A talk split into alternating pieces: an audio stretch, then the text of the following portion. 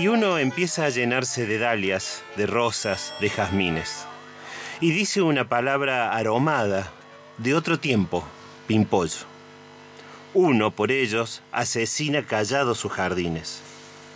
Destina toda esa hermosura para sus ojos sin yemas, para sus risas que van en la memoria, como una espuma silenciosa sobre la piel de un río. Pasa que se lo sueña y que por eso mismo amanece la memoria perdida y que se va con ellos por las calles, que son como otra sombra, más clara, caída en nuestra sombra. Y cuando está el crepúsculo, ellos y uno y las sombras andando, todos somos como un perfume negro enloquecido.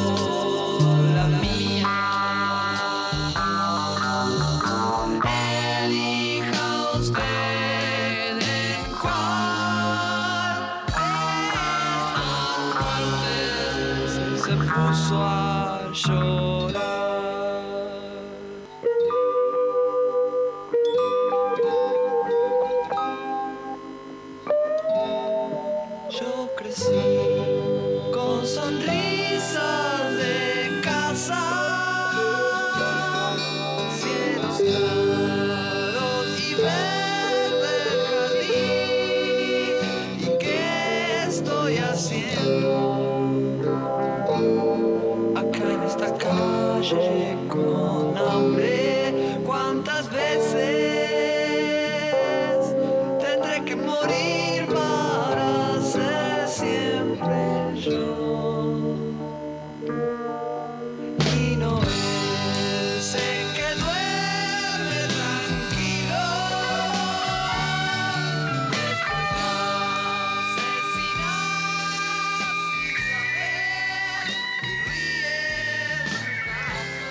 Buenas tardes, Gustavo. Buenas tardes, Lisandro.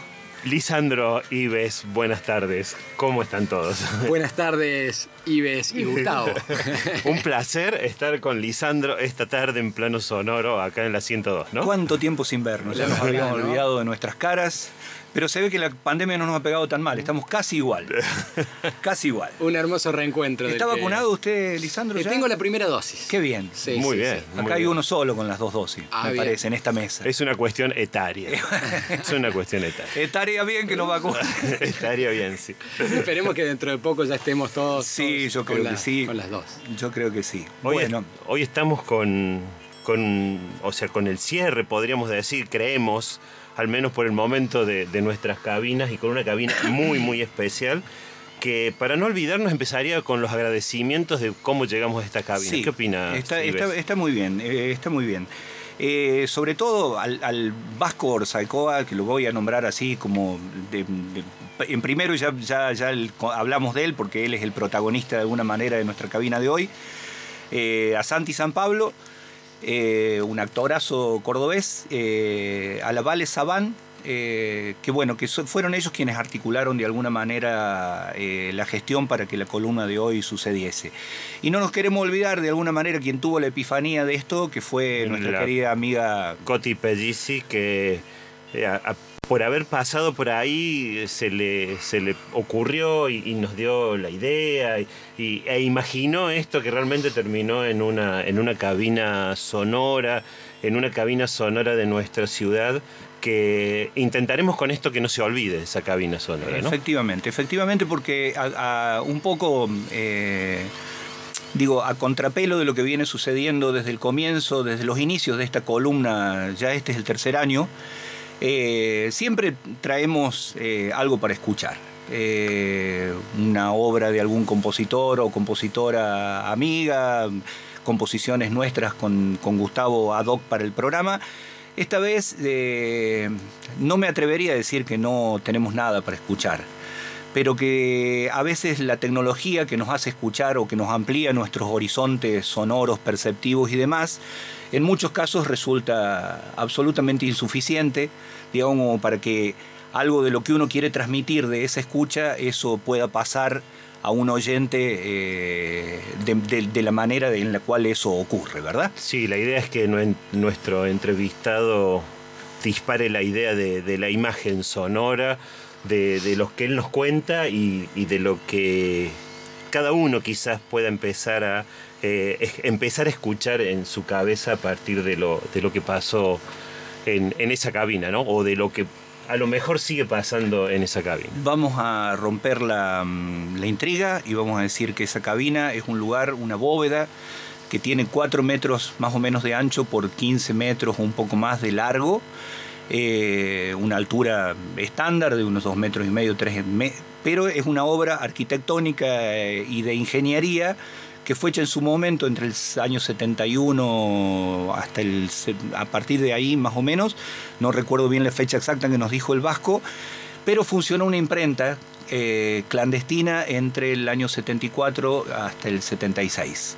Eh, esa cabina está en la calle Fructuoso Rivera, es una casa de la memoria hoy, que se llama Casa de la Memoria Imprenta del Pueblo Roberto Mateu o Matius, eh, y está 10 metros bajo tierra. Durante un año y medio se sacó tierra todas las noches, este, porque ahí de lo que se trataba era también como de, hacer un lugar que fuera, si se quiere, mm, eh, silencioso, pero se trataba de una imprenta y eran las épocas en las cuales cualquier sonido podía ser de tu, condena, digamos, ¿no? Una, una, cabina que sonaba mucho, pero no tenía que escucharse. Exactamente, por eso las, configuraciones ¿no? de las que estamos hablando, ¿no? Está enterrado 10 metros bajo tierra y con una bóveda eh, de cobertura, eh, un espacio también muy simbólico, me parece, para esta última entrega. Sí, sí. Eh, incluso hasta se me ocurre que podría presentarla a, eh, el mismo Vasco ahora a, la cabina. Empieza con una anécdota bastante interesante. Así que si podemos ir con el audio número 2.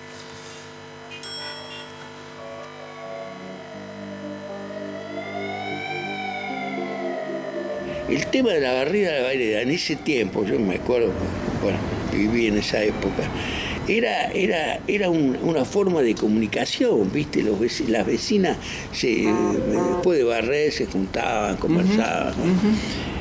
Entonces la vecina de enfrente le dice, este, usted sabe que por ahí siento ruidos.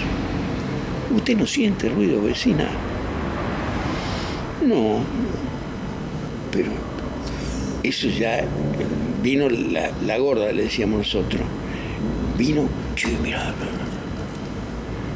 y siento ruido abajo, creo que le había dicho. Entonces empezamos a, ver, o sea, evidentemente los ruidos eran nuestros. ¿Por qué? ¿Por qué si nosotros consideramos que a tantos metros ya no se sienten los ruidos? ¿Por qué? Porque estaba todo eso controlado. El tema de los ruidos fue todo un, una tarea de planificación, ¿viste? Que no se sintiera ruido para arriba, no se sintiera... Bueno, entonces este, llegamos a la, a la conclusión de que teníamos que ver, revisar. Entonces revisamos la cantidad de metros que habíamos hecho y efectivamente estábamos ya pasando la vereda. ¿Viste? La herrería, la herrería nos era muy útil a nosotros por muchas cosas. Primero, este, dado el tema este, nuestro, este, porque hacíamos mucho ruido en la herrería, ¿viste? que podía tapar algún ruido que surgiera ¿viste? de abajo, aunque estaba controlado, pero bueno, entonces ahí hacíamos mucho ruido, mucho ruido, por un lado. Por otro lado, que ese portón estaba siempre abierto y entraban los vecinos con una pava, este, mire, ¿por qué no me suelta la manija de la pava? ¿Viste? Y el, negro era esos tipos macanudos, ¿viste? este, bueno, ¿cuánto le debo? No, vecino, esas cosas que hacían que, hubiera mucha buena onda, ¿viste? Eh, o sea, la única manera de que nadie sospechara que acá se hacía lo que se hacía era que todo el mundo entrara y viera, es gente normal.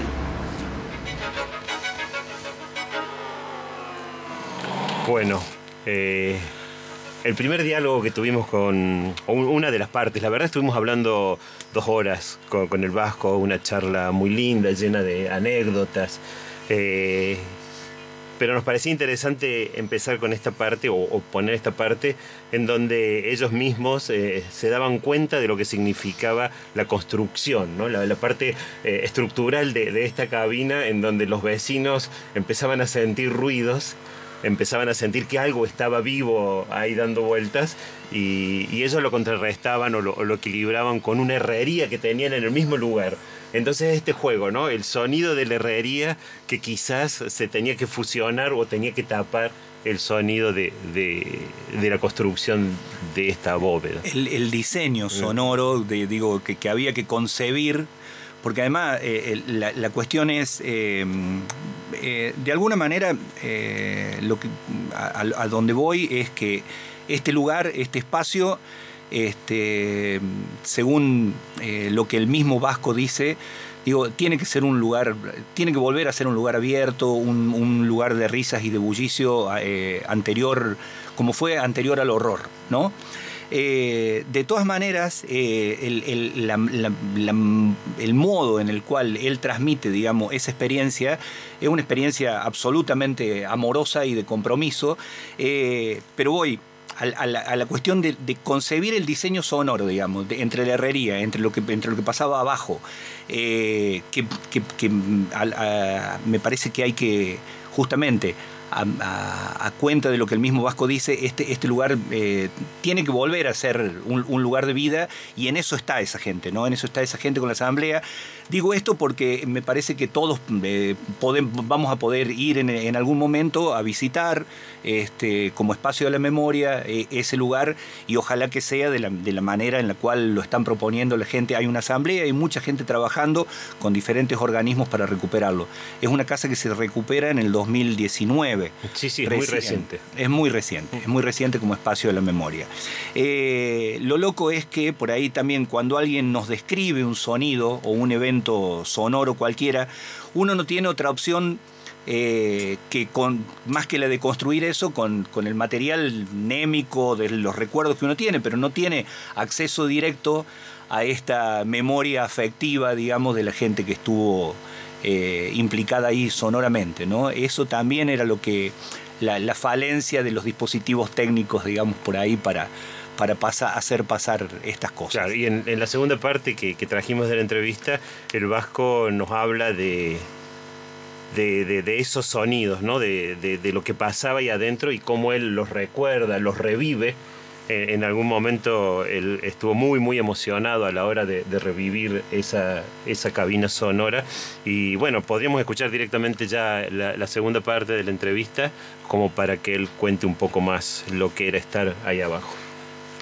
Bueno, sonoridad, yo eh, me acuerdo, eh, vos bajabas, eh, se cerraba, las, dos tapas se cerraban y adentro la, la hacía ruido.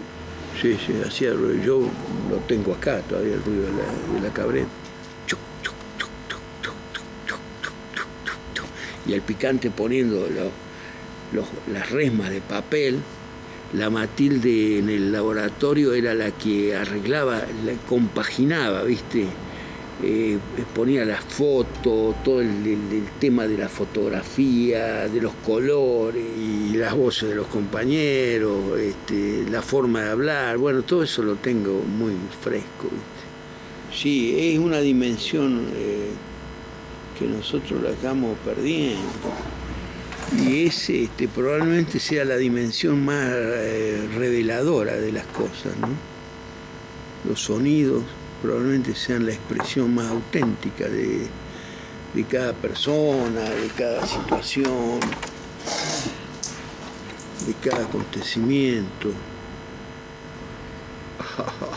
La cabrenta.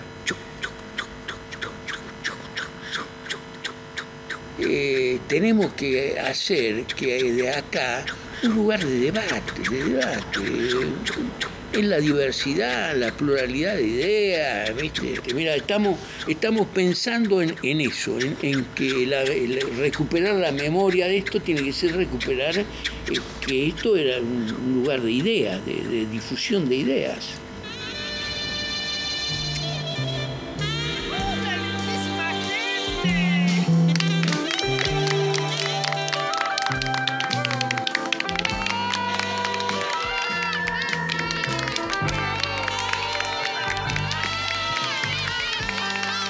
Ahí lo teníamos al Vasco, ¿no? Pensando, pensando en recuperar esa sinfonía de gente hablando, compartiendo, un lugar de ideas, él, dice, ¿no? Que en, algún momento de la entrevista y eh, él, dice, había una primera época de, este lugar en donde realmente había el barrio intervenía, iba, venía, vivía dentro de ese lugar. Después, bueno, hubo una segunda época mucho más oscura, más, más triste, cuando, cuando tienen que abandonar la imprenta y, el lugar es tomado por los militares. Pero él, recupera esa idea, ¿no? De, volver a ser un lugar de...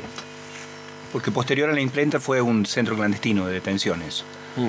Este, hasta hasta y luego estuvo como eh, en, comodato o alguna cuestión así, ocupada por una familia, este, hasta que la recuperan este, en, el 2019, con esta idea, ¿no? Mm. Con esta idea. El Vasco nombra ahí al Picante y a la Matilde, eh, dos personajes así mm, muy queridos por él. él eh, tiene que ver con, con la historia de amor que se cuece entre ellos Salió una nota hace un tiempo donde el Vasco cuenta esto en, página 12, que por ahí la pueden buscar. Este, sí, es, es, muy linda la, historia, es realmente para, para, buscarla y leerla porque es muy, muy linda. Es para buscarla, no es para que la contemos nosotros, es para que la cuente sí, él. Porque... Eh, y, también fomentar eso, digamos, la posibilidad de que se empiece a visitar y a volver ese lugar de una manera viva, digamos, eh, ¿no? Tal cual, qué importante, ¿no? Qué importante, qué emocionante y qué necesario, ¿no? Rescatar este, estas historias, estos espacios y estos lugares en donde tal, tal cual como lo están contando ustedes, ¿no? Eh, realmente eh, cómo surge los objetivos y, las historias que allí se fueron dando eh, han sido de, una importancia la verdad que sublime para todo lo que es nuestra historia de nuestra ciudad, de nuestra Argentina y cómo con el paso del tiempo es tan importante que, se recupere, se rescate y, se tenga acceso las nuevas generaciones, todas las generaciones podríamos decir, este, para realmente poder eh, que, vuelva a ser y que vuelva a tener el espíritu con el que seguramente se, se concibió inicialmente este espacio. Sí, yo supongo que, el barrio va a recuperar una identidad, una identidad sonora, indudablemente, cuando la gente se entre a reunir y hay espectáculos, hay arte, hay, hay gente intercambiando ideas, hay sonidos y, esos sonidos empiezan a ser parte de ese barrio y, entonces eh, crece, sin, sin, lugar a dudas el, barrio crece con, con, eso abierto y intercambiando ideas, como dice el Vasco. Porque además con eso tiene que ver la identidad sonora de este lugar, digamos, que era un poco, digamos, la temática esta que veníamos trabajando de las cabinas, es decir, eh, la identidad sonora de la bicicletería con con, todos eh, sus tiquismiquis ahí, son le- las herramientas y demás. El, taller mecánico con otra. Digo, acá lo que nos pasó, que la, la identidad sonora de esta cabina justamente trasciende esto que nosotros suponemos de que solo escuchamos con los oídos. Eh, cuando estábamos con Gustavo intentando hacer un registro ahí abajo en la propia bóveda, eh, realmente uno ahí se da cuenta de que la escucha tiene que ver con otra cosa y que todos los sentidos vienen a asomarse por la oreja, ¿no?